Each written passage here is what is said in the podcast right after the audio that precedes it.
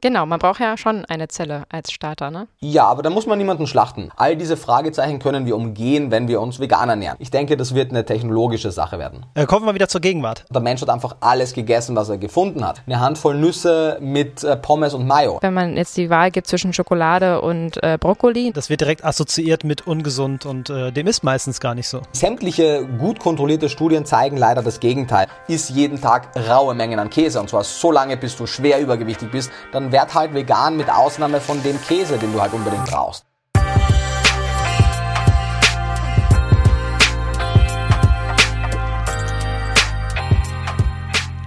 Herzlich willkommen zu einer neuen Folge von Vegan Gesund mit Grund. Der Podcast. Ich bin Juju. Mein Name ist Fabi. Und heute haben wir einen ganz besonderen Gast. Mhm. Er ist eines der bekanntesten Gesichter im Veganismus und schlägt die Brücke zwischen Wissenschaft und Endverbraucher wie kein zweiter. Er ist Ernährungswissenschaftler mit Fokus auf pflanzliche Ernährung, Herausgeber von mittlerweile fünf Büchern, Universitätsdozent, Speaker und leistet nicht zuletzt wichtige wissenschaftliche Aufklärungsarbeit in den sozialen Medien. Herzlich willkommen, Nico Rittenau. Danke für die Einladung und für die charmante Moderation. Freude ist ganz meinerseits. Sehr schön. Haben wir etwas vergessen in der Aufzählung? Du, die wichtigsten Sachen habt ihr eigentlich gesagt. Also vielleicht kennst du sie eh, weil Nedal da auch beteiligt ist. Wir haben noch das äh, vegane Musikprojekt Wandel, ähm, in das ich noch viel Zeit ja. und Herzblut stecke. Aber ansonsten natürlich der Fokus als Ernährungswissenschaftler liegt im Endeffekt daran, einfach Ernährungskonzepte für eine wachsende Bevölkerung zu stricken, die halt nachhaltig, gesundheitsförderlich und ethisch sind. Und das mache ich halt, wie du gesagt hast, in erster Linie oder wie ihr gesagt habt, in erster Linie über die Bücher, über YouTube-Videos, über Vorträge, über meine Dozententätigkeit und theoretisch, wenn wir nicht gerade mitten in der Pandemie sind, auch über Ernährungsseminare. Ja, cool. Ja, dann haben wir an alles gedacht. Ähm, erzähl doch mal bitte unseren Zuhörern und Zuhörerinnen, seit wann du dich vegan ernährst und wie es dann dazu kam. Sehr gerne. Ich ernähre mich seit 2013 vegan. Es gibt da theoretisch auch sogar einen veganen Geburtstag. Das war der Tag, als ich mich bei der äh, Peter Vegan Start Challenge angemeldet habe. Deswegen weiß ich auch so ungefähr, dass das im Februar war. Und die primäre Motivation war eine ethische. Also ich habe relativ früh schon die Connection mit äh, dem Fleischkonsum geknüpft und obwohl ich Fleisch vom Geschmack her mochte, war ich trotzdem früh schon der Meinung, dass jetzt für meinen Gaumengenuss oder meinen Gaumenschmaus nicht unbedingt ein Tier dafür sterben muss. Und als ich dann nach und nach auch erfahren habe, was was die ethischen Argumente gegen den Milch- und Eierkonsum waren, war mir das auf einer ja, rein rational nachvollziehbaren ethischen Ebene total klar. Aber ich hatte halt wie zumindest damals noch und vielleicht auch heute noch viele Leute starke Bedenken in Bezug auf den gesundheitlichen Aspekt. Denn ich komme aus Österreich, wie man wahrscheinlich schon gehört hat. Dort, wie auch in Deutschland, spielen tierische Produkte kulturell schon eine große Rolle. Und im Rahmen meiner Touristikkaufmann-Ausbildung, was meine Primärausbildung ist, ich komme ursprünglich aus der Hotellerie und Gastronomie, da haben wir Ernährungslehreunterricht gehabt und auch dort gelernt, wie wichtig und integral Lebensmittel tierischer Herkunft für eine gesunde Ernährung sind. Und deswegen hat es dann ein bisschen gedauert, bis ich das wirklich äh, guten Gewissens sozusagen mit mir vereinbaren konnte, beziehungsweise äh, das war auch einer der Hauptmotivatoren äh, für mein damaliges Bachelorstudium, weil ich hatte eigentlich immer den primären Wunsch, äh, Hotelmanager auf irgendeiner exotischen Insel zu sein und mir die Sonne auf den Bauch scheinen zu lassen. Aber äh, im Laufe des Studiums, was ich eben primär aus privatem Interesse Interesse gemacht habe, habe ich gemerkt, wie viel Wissen A fehlt in Bezug auf Ernährung generell und vegane Ernährung speziell und auf der anderen Seite, was auch drängend war, wie viel falsche Informationen kursieren und so wurde das dann letztendlich über die letzten Jahre mein Beruf. Aber grundsätzlich einmal eben war es eine ethische Motivation und die Beschäftigung mit Ernährungswissenschaft primär eine private, weil ich nicht einfach nur Dinge glauben wollte, sondern wirklich wissen und verstehen wollte und weder die vegane Seite, die mir erklärt hat, dass vegan total gesund ist, noch auch die unvegane Seite, die mir erklärt hat, dass vegan total ungesund ist, konnten mir wirklich gute Beweise dafür liefern. Und eben, wie gesagt, weil ich Dinge nicht nur glauben, sondern wirklich verstehen möchte, habe ich dann Ernährungsberatung im Bachelor, dann später Mikronährstofftherapie und Regulationsmedizin im Master studiert und promoviere jetzt äh, in Ernährungswissenschaften, wobei, denke ich mal, die Basics zumindest habe ich schon verstanden. Cool. Ja, krass, da erkenne ich mich auch sehr wieder, wenn ich mich auch absolut nicht mit dir vergleichen will, aber äh, diese Neugier äh, hört bei mir auch seit Jahren nicht auf, tatsächlich. Cool, freut mich. Du, jeglicher Vergleich äh, ist mir eine Freude. du, Nico, du bist studierter Ernährungswissenschaftler und hast dich in dem Zusammenhang natürlich mit vielen verschiedenen Ernährungsformen beschäftigt. Wieso empfiehlst du ausgerechnet die vegane Ernährung? Ja, also ich generell empfehle mal jegliche Art der pflanzenbetonten Ernährungsweise. Natürlich, wenn möglich, gerne rein pflanzlich, also vegan, wobei man sagen muss, dass Veganer ja auch Pilze essen, die keine Pflanzen sind. Aber grundsätzlich empfehle ich jede Art der nachhaltigen und ethischen Ernährungsweise. Und da ist sicherlich die vegane Ernährungsweise in einer komplexen Welt wie heute ein guter Weg, um eben die Komplexität unserer Ernährungsentscheidungen zu dezimieren, weil wir einfach sagen, hey, tierische Produkte, die in den allermeisten Fällen ethisch problematisch sind, in sehr vielen Fällen ökologisch problematisch sind mhm. und zumindest in der Verarbeitung und in der Menge, wie wir sie heute essen, zum Teil auch gesundheitlich problematisch sind. All diese Fragezeichen mhm. können wir umgehen, wenn wir uns vegan ernähren. Deswegen ist es eine Ernährungsweise, die eben viel mehr als nur eine Ernährungsweise ist, eine Lebensweise und ist daher meine Empfehlung für äh, den, zumindest für den, für die westlichen Menschen. Ja, ich würde jetzt nicht so weit gehen zu sagen, dass wir unbedingt die gesamte Welt bis, ins, bis in den letzten Ort hinein im Dschungel vegan ernähren müssen, aber westliche Menschen, die ja den Großteil des äh, Fußabdruckes auf unsere Umwelt ausüben und auch für den Großteil der, der unethischen Behandlung unserer Tiere zuständig sind, die zumindest äh, sollten darüber nachdenken, ihren Konsum tierischer Lebensmittel drastisch zu reduzieren, im Optimalfall, im Optimalfall gerne auch gegen Null. Andererseits gibt mhm. es natürlich auch andere Ernährungsweisen, die meine Ansprüche an Ethik, Ökologie und Gesundheit erfüllen würden. Ich weiß nicht, ob das immer noch ein Thema wird, aber zum Beispiel äh, das Thema der zellbasierten Landwirtschaft, wo wir also sagen, wir möchten vielleicht tierische mhm. Produkte produzieren, weil Menschen nun einmal gerne Fleisch, Fisch, Käse, Milch, Eier essen, aber wir exkludieren das Tier aus diesem Prozess und kultivieren und domestizieren eben nicht das Tier, wie wir es vor 12.000, 14.000 Jahren begonnen haben, sondern in der zweiten Domestizierung domestizieren wir einfach nur die Zellen und züchten ein Stück Fleisch aus einer Zelle, sodass dem Tier nichts passiert, die ökologischen Aspekte deutlich günstiger ausfallen und man auch den gesundheitlichen Wert des Lebensmittels viel besser beeinflussen und verbessern kann. Das heißt, vegan wäre nicht die einzige Lösung, aber es wäre zumindest oder es ist zumindest nach den aktuellen technischen Gegebenheiten eine der besten Varianten und in zwei, drei, vier Jahrzehnten wird man vielleicht oder wahrscheinlich noch weiter tierische Produkte essen, aber eben unabhängig vom Tier und damit deutlich ethischer, gesundheitsförderlicher und ökologischer ökologischer. Aber bis dahin, denke ich, ist eine drastische Reduktion der tierischen Lebensmittel aus den genannten Gründen eine sehr sinnvolle Intervention. Cool. Das heißt, in drei bis vier Jahrzehnten wird es ähm, umgesetzt sein? Dass wir dann auf dieses zellbasierte Fleisch zugreifen können? Oder wie siehst du da die Entwicklung? Ja, also in drei bis vier Jahrzehnten wird es nach aller Wahrscheinlichkeit nach so eine große Verbreitung haben, dass es wirklich im Mainstream angekommen ist. Es gibt zum Beispiel eine Unternehmensberatung, cool. die nennt sich A.T. Kearney, die hat eine Publikation rausgegeben, nach deren Schätzungen gehen sie davon aus, dass im Jahr 2040 äh, 60 Prozent des weltweiten Fleischkonsums nicht mehr über klassisches Tierfleisch, sondern über Zellkulturfleisch und oder pflanzliches Fleisch gedeckt sein wird. Also wir sehen, in absehbarer Zeit wird es einen sehr großen Marktanteil haben. Die ersten Produkte haben wir jetzt schon. Also in Singapur hat Ende 2020 das erste Clean Chicken Einzug in ein Restaurant gehalten, was offiziell verkauft werden darf. Wir haben in Israel wow. äh, bei Supermeat zum Beispiel die ersten Verkostungen von Hühnerfleischburgern. Die werden noch nicht offiziell verkauft und man kann sie schon verkosten. Und so weiter und so weiter. Das heißt, es passiert, es wird und ich denke, dass wir in den nächsten drei bis fünf Jahren in den ersten Restaurants schon die ersten Produkte haben werden, auch in Deutschland. Ich denke mal, dass wir in den nächsten fünf bis zehn Jahren das schon in den ersten ausgewählten Supermärkten und weiteres haben werden und dass eben in zehn bis zwanzig, maximal 30 Jahren das eine Verbreitung haben wird, sodass zukünftige Generationen auf die heutige Zeit zurückblicken werden und sagen würden, warum haben wir jemals ein Tier geschlachtet, um Fleisch zu essen? Das geht doch auch viel einfacher. Ja, ja, erinnert mich dann ein bisschen an die Automobilindustrie. Ne? Da werden Sie wahrscheinlich auch fragen, wie konnten Sie Verbrennungsmotoren machen, die die Umwelt so arg verpesten? Ja. Das ist eine Sache und wenn man noch einen Schritt weitergehen, man, mittlerweile, die Autoindustrie gibt's jetzt ja schon länger, aber bevor es Autos gab, haben wir ja Pferde ausgebeutet, um uns zu transportieren. Heute würde niemand mehr auf die Idee kommen, auf einem Pferd in die Stadt zu reiten, um einkaufen zu gehen. Oder wir haben Wale mhm. gefangen, um deren Öl für Öllampen zu verwenden. Würde heute auch niemand mehr machen. Wir haben ja elektrisches Licht. Wir haben, äh, was weiß ich, Tauben dafür verwendet, um äh, Briefe zu schicken. Heutzutage haben wir Kommunikationsmittel, die viel moderner sind. Das heißt, wir haben sehr viele unethische Praktiken im Laufe der letzten Jahrhunderte oder Jahrzehnte aufgegeben, aber nicht primär, weil plötzlich alle Menschen tierfreundlich waren, sondern weil die Technik es gelöst hat. Und ich denke, und da bin ich nicht alleine, dass auch dieses ethische Problem der Tierhaltung und das Mensch-Tier-Verhältnis generell zwar von einer gewissen Menge an, an vegan und vegetarisch lebenden Menschen erkannt und geändert wird, aber dass die, der Großteil der Welt das verändert, ich denke, das wird eine technologische Sache werden. Ja, es klingt richtig gut. Da macht mein äh, veganes Herz auch ein Hüpfer, wenn ich das höre.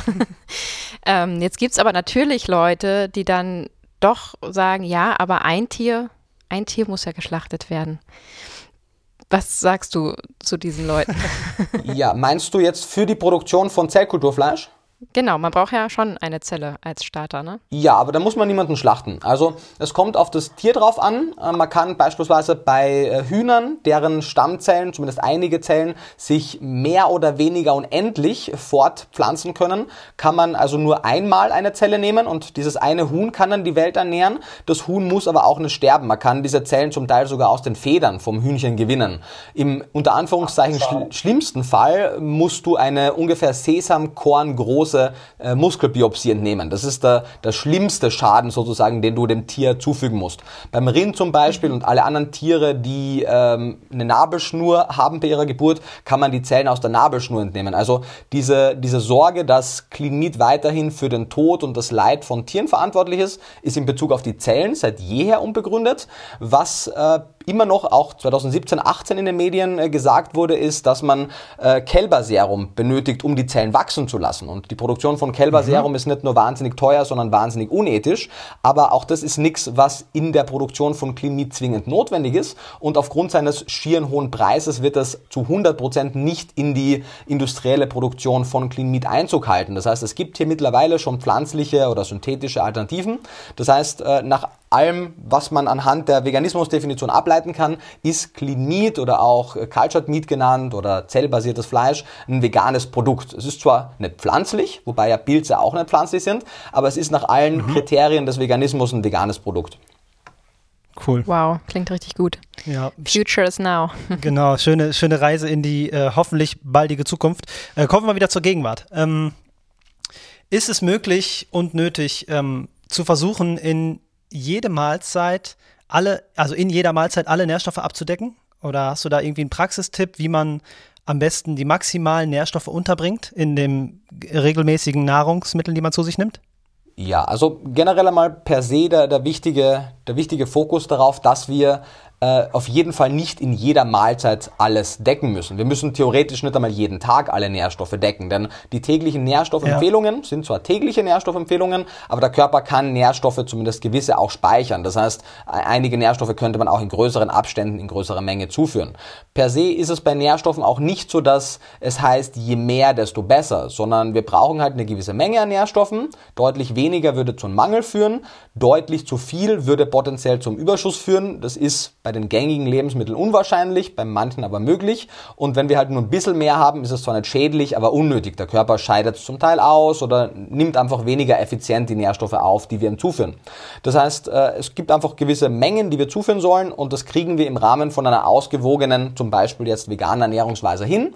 Äh, dadurch, dass die Produktionsmethoden von den Lebensmittelhersteller und Herstellerinnen noch nicht auf die Bedürfnisse von vegan lebenden Menschen ausgerichtet sind, empfehle ich und auch eine Reihe an weiteren äh, Ernährungswissenschaftlern mit Fokus auf der veganen Ernährungsweise gewisse Nährstoffe zu supplementieren. Das ist aber auch mehr eine Übergangslösung als ein Dauermuss, aber den Großteil der essentiellen Nährstoffe können wir decken. Und das Ziel sollte es nicht sein, dass wir bei jeder Mahlzeit anfangen zu rechnen, wie viel Nährstoffe wir jetzt bekommen und sozusagen einen Großteil unserer Zeit mit unserer Nahrungsaufnahme Einnahme gedanklich zumindest äh, zu verbringen, sondern letztendlich, wenn wir aus den fünf Hauptlebensmittelgruppen, Vollkorngetreide, Hülsenfrüchte, Obst, Gemüse und als fünfte Kategorie Nüsse und Samen wählen, einen Fokus auf ein paar spezielle Lebensmittel haben, beziehungsweise durch die Supplementierung einen Fokus auf ein paar ausgewählte Nährstoffe und uns insgesamt kalorienbedarfsdeckend ernähren, sodass wir einfach mengenmäßig genug essen, dann werden wir unseren Nährstoffbedarf in jeder Lebensphase da ganz gut decken können. Also Ernährungswissenschaft ist zwar in sich komplex, aber das, was wir davon ableiten können, ist keine Raketenwissenschaft. Es gibt auf meinem YouTube-Kanal eine, eine elfteilige Videoreihe zu meinen äh, Tipps für gesunde Ernährung. Wenn man sich die einmal angeguckt hat, denke ich, hat man die wichtigsten Basics intus. Ja, die kann ich auch sehr empfehlen. Nico, ist diese Aussage in deinen Augen korrekt? Durch die Umstellung auf eine vollwertig vegane Ernährung kann man bestimmte Krankheiten heilen. Also man kann durch eine Umstellung auf eine gesunde Ernährung generell eine Reihe an chronischen Erkrankungen effektiv vorbeugen. Einige davon kann man, wenn man sie schon hat, stoppen und in manchen ausgewählten Fällen kann man gewisse chronische Erkrankungen auch reversieren. Das ist jetzt aber keine Eigenart der veganen Ernährungsweise per se, sondern es gibt eine Reihe an ernährungstherapeutischen Maßnahmen, die funktionieren. Also es gibt die DASH Diet, Dietary Approach to Stop Hypertension, die eben bei Hypertonie, also bei Bluthochdruck hilft. Es gibt äh, die American Diabetes äh, Guidelines, die bei Diabetes äh, Typ 2 primär äh, im, im Einsatz sind. Es gibt eine ganze Reihe an Ernährungsweisen, die ernährungstherapeutisch funktionieren. Was die allerdings alle miteinander vereint, ist die Tatsache, dass ihre Basis immer vollwertig pflanzlich ist. Die meisten haben noch geringe Mengen oder moderate Mengen an tierischen Produkten drin, aber die Basis ist immer eine vollwertig pflanzliche. Das heißt, wir haben aktuell, und es scheint mir auch sehr implausibel, dass es das zukünftig geben wird, es gibt keine Daten, die zeigen, dass eine klassische fleischlastige Paleo-Ernährung, es gibt auch wenig Daten zu der ketogenen Ernährungsweise, es gibt auch zu Low Carb keine vielversprechenden Daten, die zeigen, dass per se eine sehr tierbetonte Ernährungsweise der bessere Wegweiser wäre für zum Beispiel äh, eine Umkehr okay. von einem Typ-2-Diabetes. Man kann das gewisse Mengen an tierischen Produkten essen, aber die Basis von all diesen effizienten Ernährungsweisen ist vollwertig pflanzlich und daher überrascht es auch wenig, dass eine vollwertig vegane Ernährungsweise, die ja abseits der Pilze im, im Prinzip rein pflanzlich ist, ähnlich gute Erfolge erzielt. Das heißt, wir haben äh, angefangen schon in den, ich glaube es war in den 60er, 70er Jahren, äh, Nathan Pritikin mit seinem Pritikin Program hat äh, Typ-2-Diabetiker äh, behandelt, Leute mit eben Bluthochdruck, was ja einer der Risikofaktoren für kardiovaskuläre Erkrankungen ist. Auch seine Ernährungsweise war damals nicht zu 100% vegan, aber 90% plus. Äh, wir haben dann in den die Adventist Health Studies kamen raus, die ersten schon vor 20, 30 Jahren, wo wir gesehen haben, dass zum Beispiel die Rate an Typ-2-Diabetes in der Gruppe der vegetarisch und vegan lebenden Menschen deutlich geringer ist als in der Gruppe der Mischköstler, Mischköstlerinnen. Wir haben im letzten zwei Jahrzehnten zum Beispiel vom äh, Physicians Committee for Responsible Medicine äh, wirkliche Studien zur Umkehr von Typ-2-Diabetes gesehen. Brenda Davis hat auf den Marshall Islands Typ-2-Diabetes mit einer veganen Ernährungsweise reversiert. Ähm, also es gibt da genügend Daten, die vielversprechend sind, aber wichtig eben, ich bin ja primär Ernährungswissenschaftler, zumindest in meiner beruflichen Funktion. Da geht es nicht um vegan oder nicht vegan, sondern es geht um vollwertig pflanzenbetont. Ob das dann 100% pflanzlich ist oder zum Beispiel 90, ist aus ethischer Sicht natürlich nicht egal, zum Teil aus ökologischer nicht, aber aus rein gesundheitlicher ist das nicht der entscheidende Faktor, sondern die gesamte Lebensmittelauswahl. Cool, ja. Ja, da kommen wir auch gleich zu meiner nächsten Frage, denn ich selber mache auch ein Online-Studium zur veganen Ernährungsberaterin und daher weiß ich, dass es wirklich tolle, kompetente Leute da draußen gibt, die äh, super Empfehlungen rausgeben können. Aber ich habe manchmal das Gefühl, dass so einige Beratungs- und Life-Coach-Scheine ein bisschen voreilig rausgegeben werden. ähm, denn der erst, eine der ersten Inhalte, die ich in meinem Studium gelernt habe, war, dass es da ganz, ganz klare Grenzen in der Beratung gibt, die man unbedingt einhalten sollte. Und ich sehe und höre leider immer wieder auch in den sozialen Medien und mit Sicherheit auch in Einzelberatungen, dass äh, oft zu voreilig Empfehlungen rausgegeben werden oder ganze Heilungsversprechen nur aufgrund von äh, Nahrungsmittel XY rausgegeben werden. Wie viel Schaden kann man denn mit einer falschen Beratung in Bezug auf physische, aber auch psychische Krankheiten anrichten? Ja, potenziell in der Theorie ziemlich große. Die Frage ist, was halt genau stattfindet. Also, wenn wir jetzt ein theoretisches Szenario durchspülen würden, angenommen, egal ob das jetzt vegan oder, oder Paleo oder ketogen ist, wenn jetzt ein Ernährungsberater oder eine Ernährungsberaterin äh, fälschlicherweise etwas zu enthusiastisch Ernährungsversprechen zum Beispiel ausstellt und wir haben, und das ist auch in der Vergangenheit schon passiert, zum Beispiel Typ-2-Diabetiker, die jetzt hören, wenn sie sich gesund ernähren, können sie ihren Diabetes heilen. Was per se beim mhm. Typ-2-Diabetes nicht falsch ist, aber das Ganze ist deutlich komplexer, als es oft vermittelt wird. Und wenn die Person dann beispielsweise voreilig das Metformin oder andere Diabetesmedikamente absetzt, dann kann das total schädlich sein. Oder wenn wir mhm. gewissen Leuten mit psychischen Erkrankungen beispielsweise erzählen, dass, und da haben wir auch per se nicht Unrecht, dass eine Ernährungsweise vor allem gewisse Nährstoffe eine positive Auswirkung auf die psychische Gesundheit haben können, aber sie sind jetzt kein Wundermittel, dass man sagen kann, hey, weg mit den Antidepressivern, von heute auf morgen nähr die einfach gesund und nimm mehr Omega-3-Fettsäuren. So funktioniert das eben nicht mhm. und dann kann es plötzlich, wenn zum Beispiel selektive Serotoninaufnahmehämmer genommen werden, die dann von einem Tag auf den anderen abgesetzt werden, dann kann das natürlich negative Effekte haben. Dasselbe auch bei Leuten, die Blutdrucksenker nehmen und so weiter. Das heißt, äh, wenn man seriös ernährungstherapeutisch arbeitet, Nummer eins, sämtliche Online-Kurse und auch sämtliche Offline-Kurse in Ernährungsberatung und ähnlichem qualifizieren rein gesetzlich nicht dazu, dass wir mit Leuten arbeiten dürfen, die Primärerkrankungen haben. Das heißt, jeder Diabetiker, mhm. jeder Mensch mit äh, kardiovaskulären Erkrankungen, jeder Mensch mit psychischen Erkrankungen darf eigentlich per Gesetz auch in Bezug auf Ernährung nicht von Ernährungsberatern und Beraterinnen äh, beraten werden im Einzelgespräch, sondern man darf das Ganz nur genau. mit äh, zum Beispiel Ernährungsmedizinern, Ernährungsmedizinerinnen oder Ernährungstherapeuten und Therapeutinnen machen. Diese Grenze wird auch dauernd überschritten von vielen Menschen. Und mhm. gerade im Online-Bereich ist, ist das auch ein bisschen schwieriger, weil da geht es eben um keine 1 zu 1 Beratung, da ist die Gesetzeslage ein bisschen äh, ungenauer, weil es einfach auch so ein komplexes Feld ist. Aber per se sehe ich das an allen Ecken und Enden, dass immer wieder Kompetenzen überschritten werden und das ist auf jeden Fall etwas, was man äh, kritisiert kritisieren muss.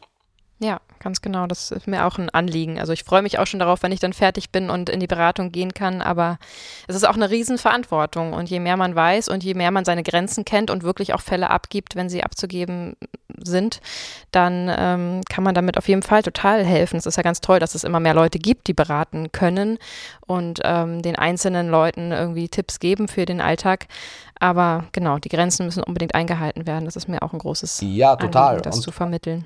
Total. Und gerade wenn eine Primärerkrankung vorliegt, dann äh, ist es einfach wichtig, dass man das in Rücksprache mit der behandelnden medizinischen Fachkraft macht. Das eben, weil wenn man zum Beispiel sich auf eine sehr vollwertige Ernährung umstellt, dann wird man auf Dauer weniger zum Beispiel Metformin bei Typ 2 Diabetes brauchen oder man wird äh, die Statindosis reduzieren können und auch müssen, weil sonst wird die Medikation auch äh, zu viel und zu stark wirken und dann muss man das mhm. sukzessive reduzieren. Aber eben nicht von heute auf morgen ungeplant, sondern in Rücksprache mit der medizinischen Fachkraft sukzessive und immer im, ja, im, sozusagen in Rücksprache mit allen drei Parteien, dem, dem Klienten bzw. Patienten, der medizinischen Fachkraft und der Ernährungsfachkraft. Und wenn man das macht, dann kann Ernährungsweise wahnsinnig viel verändern. Ähm, wir sehen, es gibt beispielsweise von, von Dr. Walter Willett, einer der, der anerkanntesten Epidemiologen unserer Zeit, eine Publikation, wo er anhand der Datenlage insgesamt rausrechnet, dass wir einen überwiegenden Teil der chronisch degenerativen Erkrankungen, bis zu 90 Prozent der Typ-2-Diabetesfälle, äh, ich glaube es waren 50 oder 60 Prozent der ähm, Dickdarmkrebserkrankungen, äh, großer Teil der kardiovaskulären Erkrankungen mit einer gesunden Lebensweise inklusive der gesunden Ernährungsweise effektiv vorbeugen könnten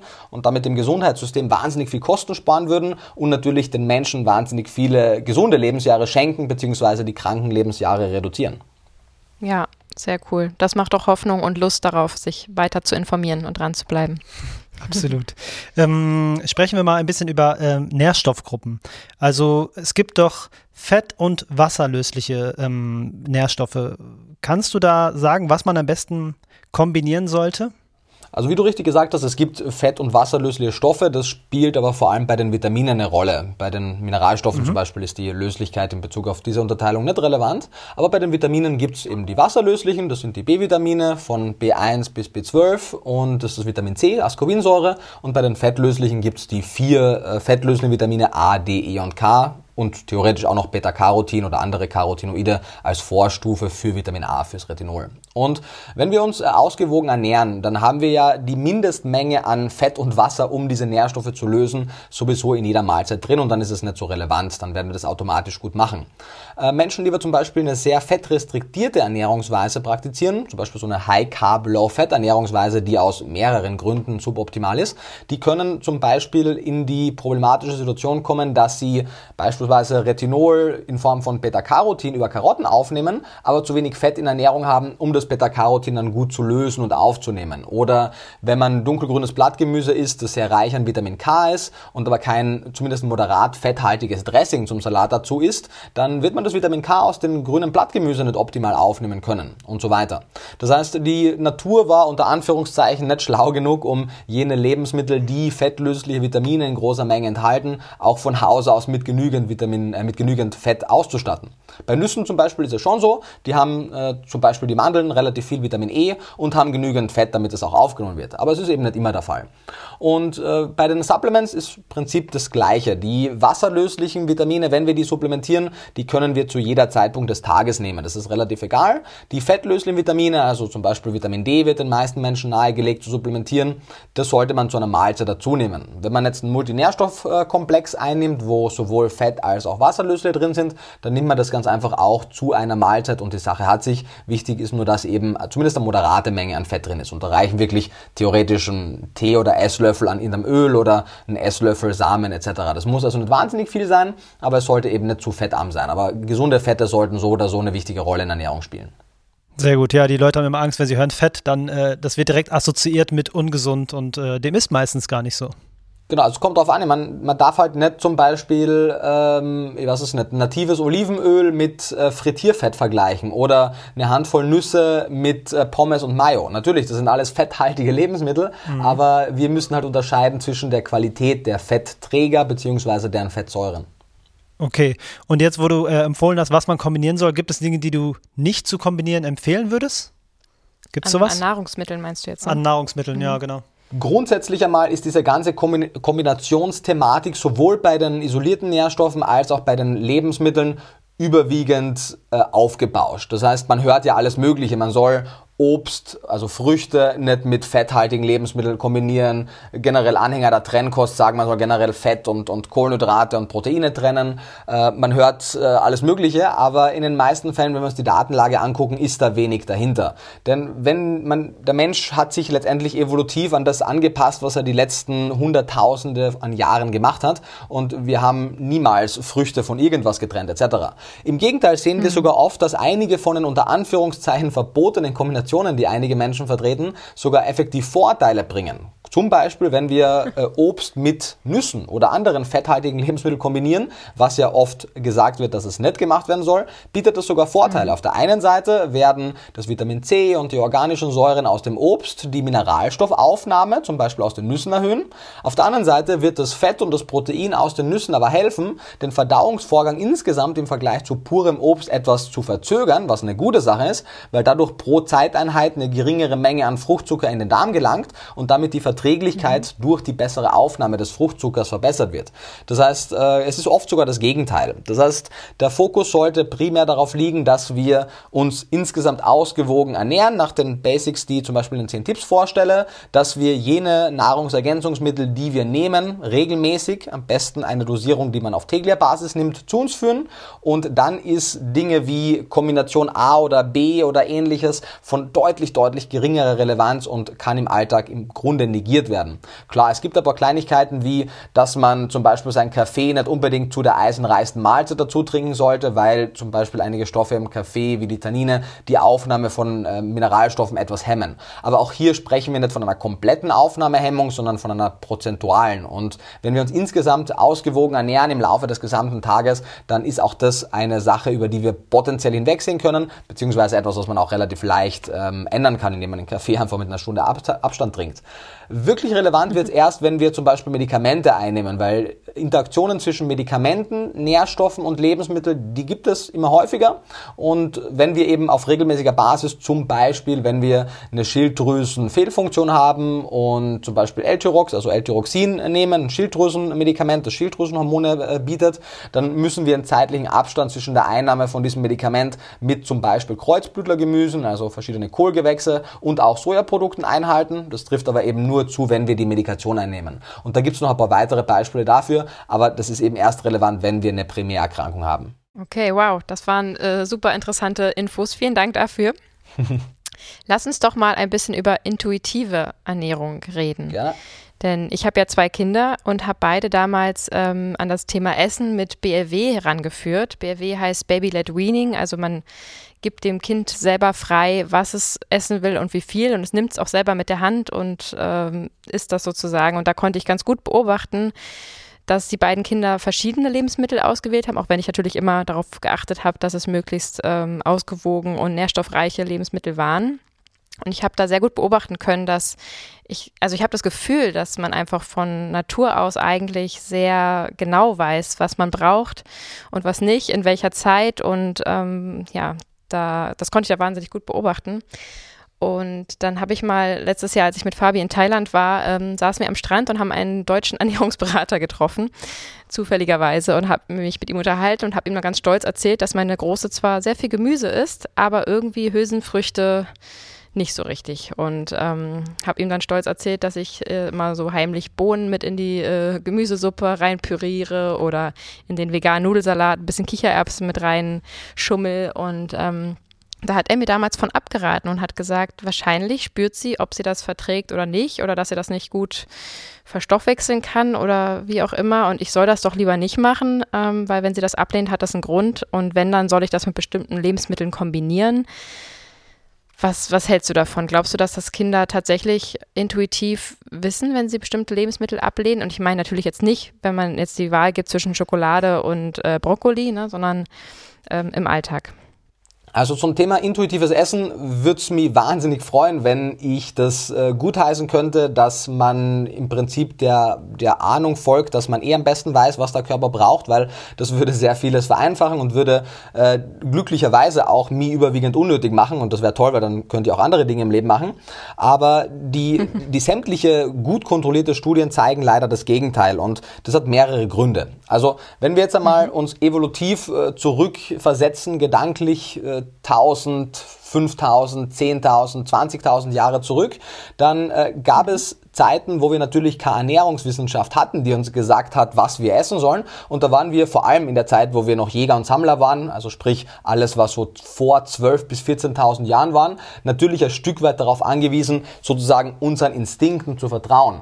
Äh, der Punkt ist halt, ja. dass wir zu der Zeit, zumindest von allem, was wir heute wissen, was ja nur eingeschränkt ist, primär einfach alles gegessen haben, was wir gefunden haben. Also da, da waren wir nicht wahnsinnig selektiv, sondern es war potenziell immer eine Nahrungsknappheit vorhanden und der Mensch hat einfach alles gegessen, was er gefunden hat.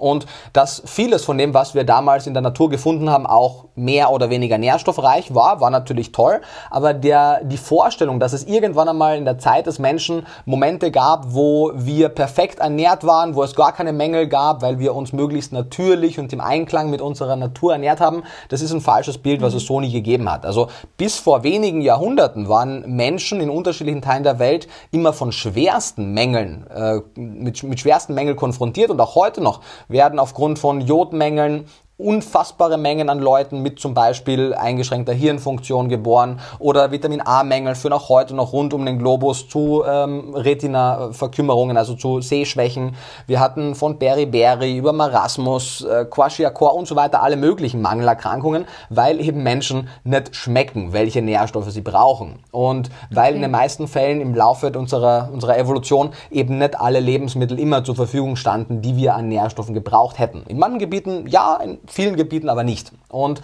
gerade in der heutigen Zeit, wo wir ähm, sozusagen evolutiv geprägte Vorlieben haben. Also der Mensch hat gewisse Vorlieben, die kann man auch evolutiv erklären. Das ist vor allem ein Vorzug für Süßes, ein Vorzug für Fett und eine Abneigung von Bitterem. Und wir mögen außerdem auch salzige Dinge.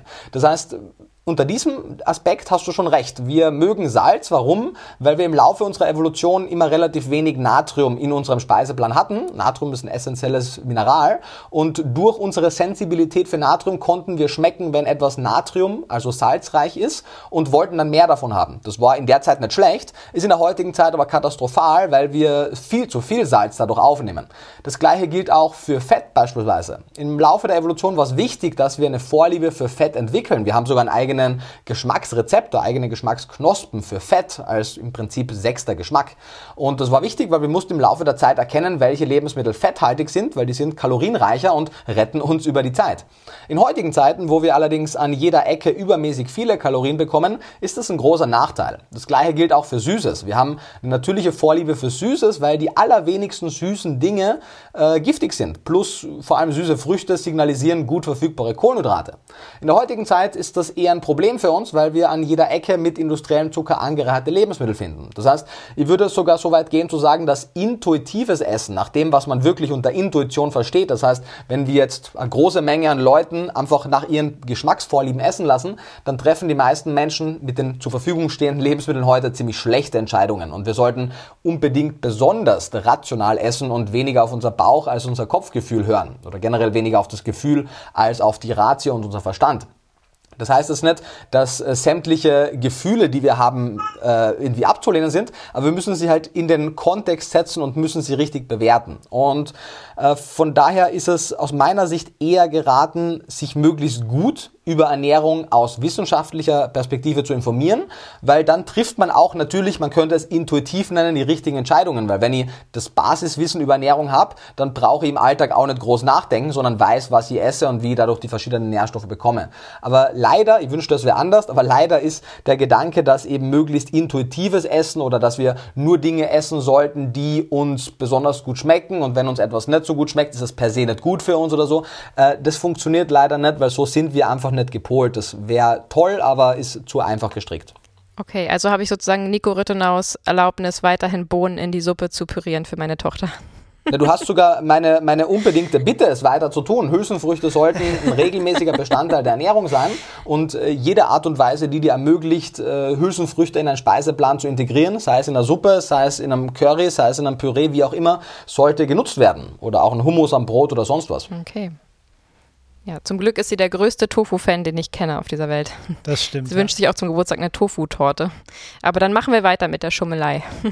ja, unbedingt, unbedingt. Hülsenfrüchte, also Hülsenfrüchte sind so ein großartiges Lebensmittel, dass die American Dietary Guidelines Hülsenfrüchte als einziges Lebensmittel in zwei Kategorien stecken, weil sie sozusagen das Beste von zwei Welten vereinen. Sie sind in der Gemüsekategorie, mhm. weil sie eine ganze Reihe an Nährstoffen haben, die man ansonsten überwiegend in Gemüse findet. Sie sind aber gleichzeitig in der Proteinkategorie, weil sie hochwertiges Protein in teils wirklich großer Menge haben und sind damit in einer Kategorie mit Fleisch und anderen tierischen Produkten als Proteinquelle. Und von daher, wenn man eine Lebensmittelgruppe besonders fokussieren möchte, dann sind das unter anderem die Hülsenfrüchte. Ja, okay, gut. Dann machen wir weiter so. Ist auch nicht so, dass sie nichts davon isst. Also kleiner Tipp für alle Eltern da draußen wenn wir irgendwie zum Beispiel Bohnen, Princess Bohnen oder alle Arten von, von grünen Bohnen äh, kochen, dann isst sie die sehr gerne, wenn da ein kleines bisschen vegane Butter und eine Prise Salz drin ist, um zurück zu dem Thema Salz und Fett zu kommen. Aber wenn sie letztendlich so einen Riesenberg Bohnen isst, äh, bin ich damit d'accord auf jeden Fall. Du selbst, wenn du die Bohnen zuckern müsstest, damit sie sie isst. Also wenn du es, alles was irgendwie die Bohnen schmackhaft und delikat macht, da werden die Vorteile gegenüber den Nachteilen deutlich überwiegen. Plus man weiß ja auch, dass die vorgeburtliche Prägung schon relevant ist. Sprich, die Art und Weise, wie sich die Mutter während der Schwangerschaft ernährt hat, hat eine Prägung auf das spätere Kind. Und mhm. ist natürlich anekdotisch, weil es äh, noch nie in einem großen Maßstab äh, untersucht wurde, aber äh, wir sehen in einigen Kulturkreisen, wo Hülsenfrüchte einfach einen viel größeren Stellenwert haben, gewisse asiatische, gewisse indische Kulturkreise, dass dort Hülsenfrüchte auch von kleinen Kindern viel selbstverständlicher gegessen werden als in unserem Kulturkreis. Also das scheint mir zumindest plausibel. Plus, ähm, ich würde vor allem bei den Kindern auf die geschälten Hülsenfrüchte zugreifen. Das heißt, mehr Mungbohnen, also sprich, äh, also Mungdal, geschälte Mungbohnen, mehr rote Linsen, schön weich gekocht und weniger ähm, schwarze Linsen oder große Bohnen etc. Weil, wenn man eben die Schale weggibt, sind sie ein bisschen weniger bitter, sie sind leichter verdaulich und zum Beispiel so ein Aufstrich, einfach sehr stark verkochte rote Linsen mit genügend Fett, ein bisschen Zucker, ein bisschen Salz, das schmeckt eigentlich allen Kids gut. Okay, ich werde dir mal in ein paar Jahren dann äh, einen Zwischenbericht geben, weil ich habe ja eine vegane, ein veganes Baby sozusagen, eine vegane Schwangerschaft extrem ausgewogen, extrem darauf geachtet und äh, eine nicht vegane Schwangerschaft erlebt und dadurch kann ich sehr gut vergleichen dann in wenigen Jahren, wie die Kleine dann ist. Bin gespannt. Lass mir auf jeden Fall, halt mich am Laufen. Das mache ich. Sehr cool. Dann äh, wären wir mit unseren Fragen jetzt schon am Ende und würden nun die Community-Fragen mit einstreuen. Bitte. Gut, unsere erste Community-Frage würde heißen, warum sind Sprossen gesünder als das Korn und als die ausgewachsene Pflanze? Was enthalten sie? Ja, Thema Keimen ist auf jeden Fall ein spannendes Thema. Ich habe dazu auch in meinem dritten Buch, in dem veganen Low Budget Kochbuch, ein eigenes äh, Kapitel geschrieben, weil es auf jeden Fall ein spannendes Thema ist. Allerdings wird es auf der anderen Seite auch von vielen Menschen ein bisschen zu sehr gehypt und zu sehr in, in die Luft oder auf den Podest gehoben. Letztendlich, wenn wir Samen und Getreide keimen, dann äh, beginnt relativ viel im Stoffwechsel der Pflanze, äh, vor allem der Vitamingehalt an gewissen antioxidativen Vitaminen, zum Beispiel Vitamin C und E steigt. Wir sehen, dass das Protein etwas hochwertiger wird, weil gewisse Aminosäuren neu entstehen und äh, man kann insgesamt einfach sagen, der Nährwert nimmt zu und die Antioxidantiendichte vor allem nimmt zu. Aber, großes Aber, äh, das bewegt sich in einem Rahmen. Also zum Beispiel, wenn wir jetzt Getreide keimen lassen, dann ist es korrekt, dass sich der Gehalt an Vitamin E, an Vitamin C und auch an Lysin vervielfacht. Aber wenn wir beispielsweise jetzt das gekeimte Getreide mit einer Nuss vergleichen, die viel Vitamin E hat, oder mit einer Hülsenfrucht, die viel Lysin hat, oder mit einer Paprika, die viel Vitamin C hat, dann ist der Gehalt immer noch relativ gering. Das heißt, man muss es immer im Verhältnis setzen. Und im Rahmen einer insgesamt ausgewogenen Ernährungsweise ist es absolut keine Pflicht, irgendwas zu keimen. Es ist gerade im Winter theoretisch eine nette Variante, ein bisschen heimisches Gemüse anzubauen, wenn man Sprossen anbaut. Und die sind auf jeden Fall nährstoffreich, vor allem die Sprossen von zum Beispiel Kreuzblütern, also Kohl oder auch äh, Blumenkohl oder, oder Brokkolisprossen.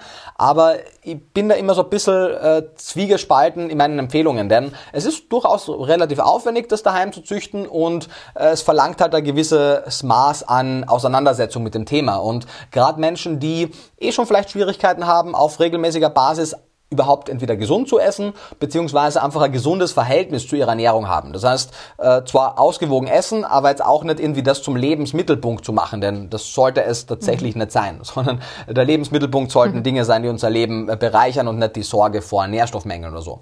Das heißt, wenn man wirklich ein, ein gesundes Verhältnis zu sich, seinem Körper und dem Essen hat, dann kann man so Dinge wie intermittierendes Fasten, Sprossen ziehen etc. gerne machen. Aber was ich zumindest äh, damals auch wie noch etwas mehr Beratungstätigkeit vollzogen gezogen habe, gemerkt habe, ist, dass viele Menschen dann in ein anderes Extrem fallen und plötzlich Angst haben vor ungekeimten Getreide oder vor ungekeimten ähm, Hülsenfrüchten oder ungekeimten Samen. Und das mhm. ist absolut nicht der Fall. Wenn wir die richtig zubereiten, das heißt im Fall von den Hülsenfrüchten einfach kochen, dann äh, können wir all die unter Anführungszeichen antinutritiven Nährstoffe, die beim Keimen verschwinden, auch durchs Kochen verschwinden lassen. Ähm, das heißt, wenn es einfach mehr Einzug in unseren Alltag gefunden hat, das heißt, wenn wir wie selbstverständlich in jedem Supermarkt äh, Microgreens und Sprossen zu einem vernünftigen Preis kriegen, wenn gekeimte Getreide mhm. ganz normal verfügbar sind, wenn es in der Backstube auch gekeimte Brote gibt, das wäre der Moment, finde ich, wo man dann auch gerne die Empfehlung aussprechen kann, überwiegend sowas zu essen, weil es im Schnitt ein bisschen nährstoffreicher ist, aber äh, im Rahmen einer insgesamt gesunden Ernährungsweise ist es auch kein Thema, wenn man es nicht macht. Und aktuell ist es eben entweder unverhältnismäßig teuer oder unverhältnismäßig zeitaufwendig. Aber wenn man es machen möchte, cool. Wenn ich nicht so viel äh, reisen würde und einen permanenten Wohnsitz hätte, würde ich es sicherlich auch machen. Das ist auch eine der Empfehlungen im Buch, wie gesagt. Vor allem, wenn man fragt, wie kann ich pro ausgegebenen Euro die meiste Menge an Nährstoffen kriegen. Dann spielt das auf jeden Fall eine Rolle. Aber ansonsten, vor allem fertig gekauftes, gekeimtes, ist eben ziemlich teuer. Ich äh, hoffe, das äh, macht soweit Sinn und kann meinen Standpunkt darauf äh, klarstellen. Ja, richtig cool. Wir hatten auch mal eine Hardcore-Sprossenphase und da haben wir dann tatsächlich auch äh, auf unseren Reisen, wir sind früher auch sehr viel beruflich gereist, ähm, habe ich tatsächlich äh, teilweise sogar im Flugzeug oder äh, im Auto dann das Sprossenglas verschlossen und dann im Hotelzimmer wieder aufgestellt und da am Fenster weiter wachsen lassen. Also das geht schon, wenn man will, aber hast du absolut recht, das sollte nicht der, der Fokus sein. Ja, und man, man, darf auch nicht vergessen, also vor allem bei fertig gekauften Sprossen, dass Sprossen schon sehr sensible Lebensmittel sind. Also die Lebensmittelhygiene ist bei Sprossen sehr, sehr wichtig. Und äh, gerade bei Proben, die man im Supermarkt bekommen hat, von so gezüchteten Sprossen, die in, in, in Folie eingewickelt sind, da hat man oft äh, sehr starke Belastungen auch gefunden. Das heißt, wenn man Sprossen kauft, auf jeden Fall nur von guter Qualität. Absolut. So, die Zeit ist relativ vorangeschritten. Ich würde sagen, wir kommen mal zur letzten Frage aus unserer Community. Und zwar erreicht mich immer wieder äh, die Aussage, ich würde ja gerne komplett auf vegan umstellen oder ich bin ja fast vegan, aber beim Käse kann ich manchmal nicht Nein sagen. Was ist das mit diesem Käse? Warum sind da alle süchtig nach und warum kommt man davon so wahnsinnig schwer weg? Vielleicht hast du einen Tipp? Gerne, klar. Beziehungsweise ich habe auch ein äh, eigenes Kapitel zum Thema, oh, Käse schmeckt so gut und ich kann nicht darauf verzichten im äh, neuen äh, Veganes Unsinnbuch. Ah, und ich habe auch ein bisschen das Thema angesprochen in einem YouTube-Video zu, zum ähnlichen Thema. Ähm, generell könnte man mal sehr pragmatisch im ersten Schritt sagen, und das hat auch zum Beispiel der vegane Diätologe Jack Norris, nicht Chuck Norris, sondern Jack Norris äh, gesagt, äh, wenn es dir so schwer fällt, auf Käse zu verzichten und das die einzige Hürde ist, vegan zu werden, dann werd halt vegan mit Ausnahme von dem Käse, den du halt unbedingt brauchst. Denn wenn Menschen ihr mischköstliche Ernährung, die ja voller Ei, Käse, Fisch, Fleisch ist, äh, plötzlich auf eine vegane Ernährung plus Käse umstellen würden, dann wäre die Menge an tierischen Produkten schon mal drastisch gesenkt und das würde ethisch, ökologisch und so weiter auf jeden Fall einen riesen Unterschied mhm. machen. Aber natürlich wäre es schön und wünschenswert, dass wir uns nicht von einem Lebensmittel oder einer Lebensmittelgruppe so sehr beeinflussen lassen. Letztendlich äh, gibt es oder gab es, nee, es gibt es eigentlich immer noch, vor allem auch in der veganen Community, diese falsche Hypothese, die mittlerweile auch untersucht wurde, wurde, dass äh, Käse sogenannte Casomorphine enthält, also morphinähnliche Bestandteile, die bei der Verdauung von Casein, bei Milchproteinen stehen und sozusagen eine suchtfördernde Wirkung haben. Und das ist biochemisch auch nicht gänzlich unplausibel, denn diese Casomorphine existieren tatsächlich und die sind tatsächlich morphinähnlich und die können auch theoretisch zumindest, soweit wir das verstanden haben, die, also die können aufgenommen werden auf jeden Fall in die Darm, also von der Darmschleimhaut in die Blutbahn und theoretisch könnten die auch die Blut-Hirn-Schranke überwinden in einer gewissen Menge. Aber die Untersuchungen, die wir haben und mittlerweile gibt es da auch eine große äh, Publikation von der EFSA, von der ähm, European Food Safety Authority, die zeigt, die haben bei Erwachsenen keine physiologisch relevante Wirkung. Bei Kleinkindern eventuell, einer der Gründe, warum wir auch Kakumilch unter dem ersten Lebensjahr auch für Mischköstler empfehlen. Bei Menschen mit einer, ähm, mit einer zu hohen Darmpermeabilität, also einer schlechten Darmbarriere, mag das vielleicht auch äh, negative Effekte haben, aber bei der Allgemeinheit der, der Menschen, der Erwachsenen, gibt es da keine suchtfördernde Wirkung von Käse. Was äh, viel wahrscheinlicher ist, dass äh, Käse einfach die evolutiv geprägten Geschmacksvorlieben, die wir vorhin ja schon besprochen haben, einfach sehr gut bedient. Käse ist mehr oder weniger salzreich. Äh, mit Ausnahme von gewissen ähm, fettarmen Sorten, die die meisten Leute eh nicht so gern haben, sind vor allem die beliebten, fettreichen Käse, also sei es ein Parmesan, sei es ein Hirtenkäse, ein Edelmann, Gouda etc., die sind äh, quasi überwiegend Fett mit ein bisschen Protein und kaum Kohlenhydraten. Das heißt, die bedienen unsere, unsere Fettgeschmacksrezeptoren auch sehr gut.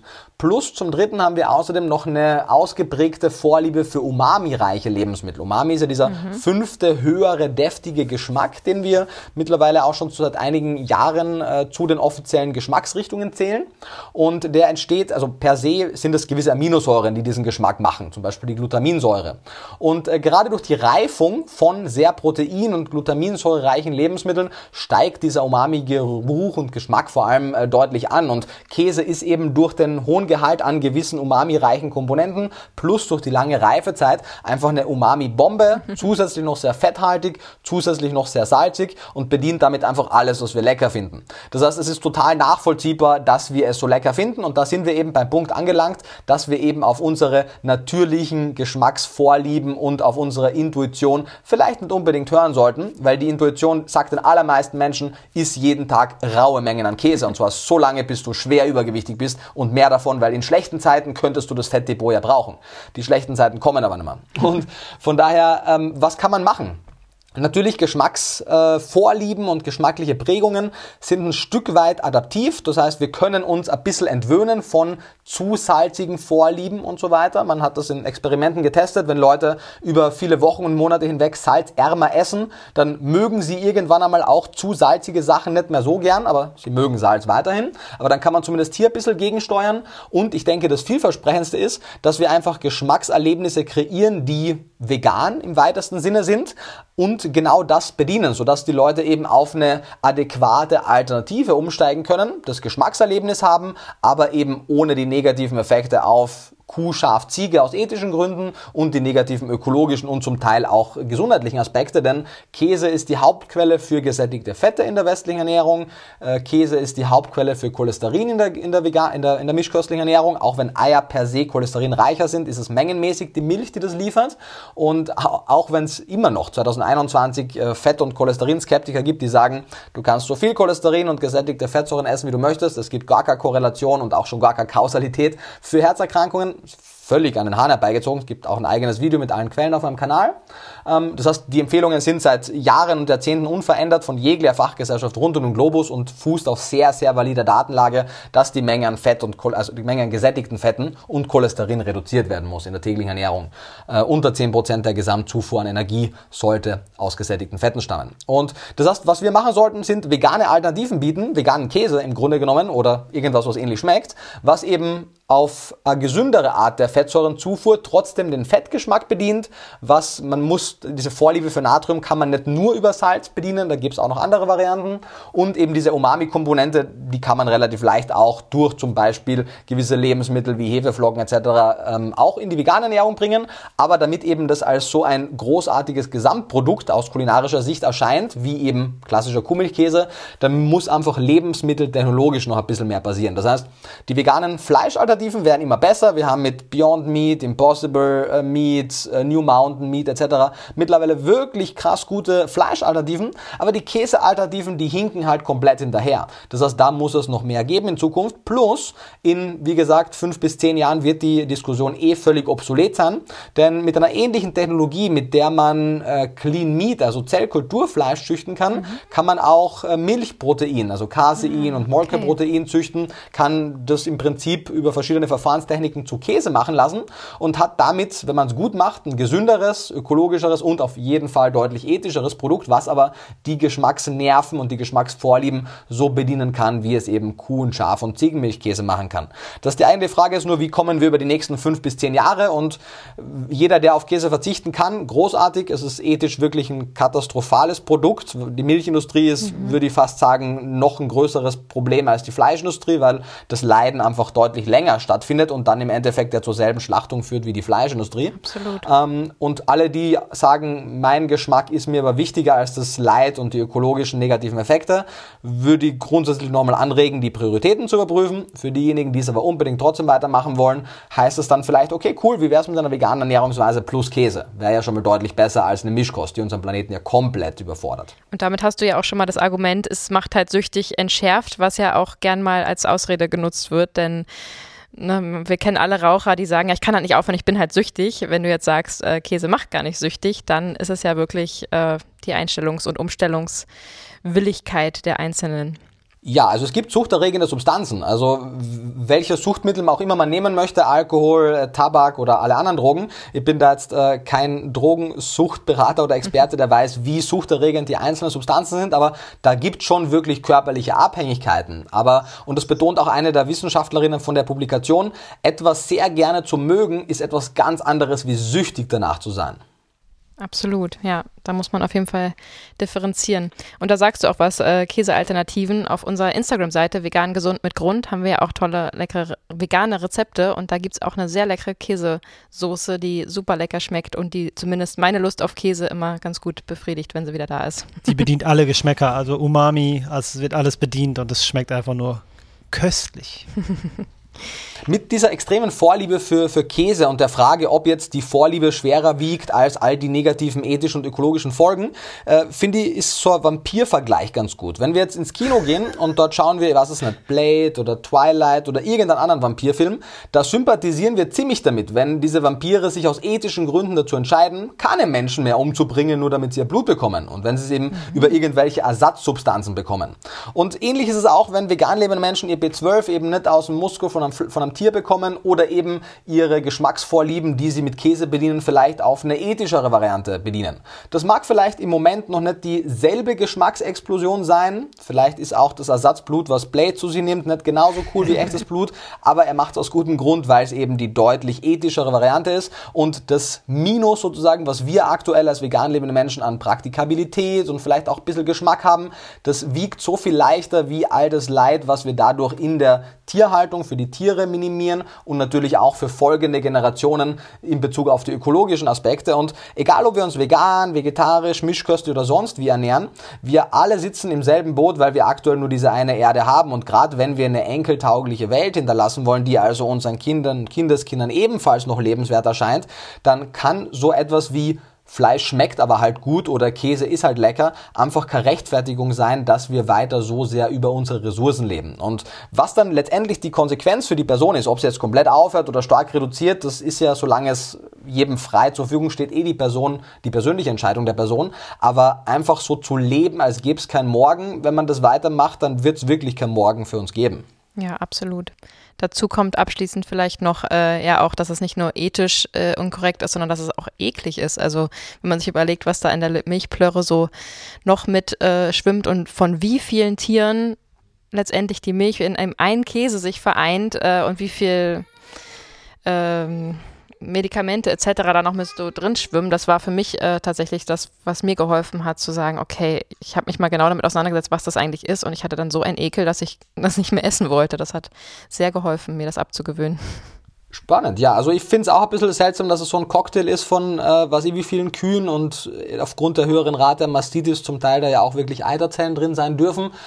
Allerdings könnte man dann immer noch sagen, okay, dann gucke ich mir halt, dass ich mir aus irgendeinem Betrieb irgendwie Käse hole, wo es halt weniger dramatisch ist. Also ich finde den, den ungesunden Aspekt und auch den ekligen Aspekt, den kann man relativ leicht noch umgehen, wenn man eben hochwertige tierische Produkte kauft. Aber es ändert halt wenig an der grundsätzlichen ethischen Problematik.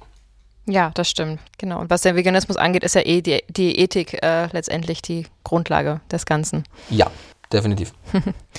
Sehr schön, lieber Nico. Vielen, vielen Dank. Das war super interessant. Ich glaube, die Köpfe rauchen jetzt. Das war äh, wahnsinnig äh, viel guter Input. Danke, dass du dir Zeit genommen hast. In ein paar Themen hast du uns auch echt die Augen geöffnet.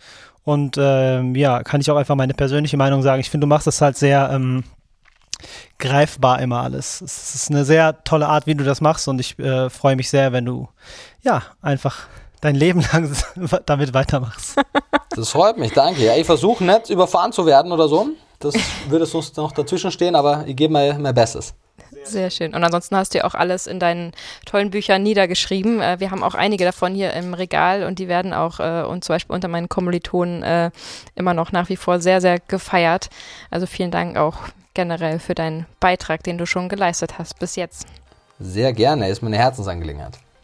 Sehr schön, uns auch. Ja, uns auch, genau. Cool. Dann auf jeden Fall weiterhin alles Gute für euch. Danke für die Einladung und äh, bis zum nächsten Mal. So sieht's aus. Sehr, Vielen sehr Dank. gerne. Danke dir. Schönen Tag noch. Das wünsche ich euch auch. Ciao. Danke. Ciao. Ciao.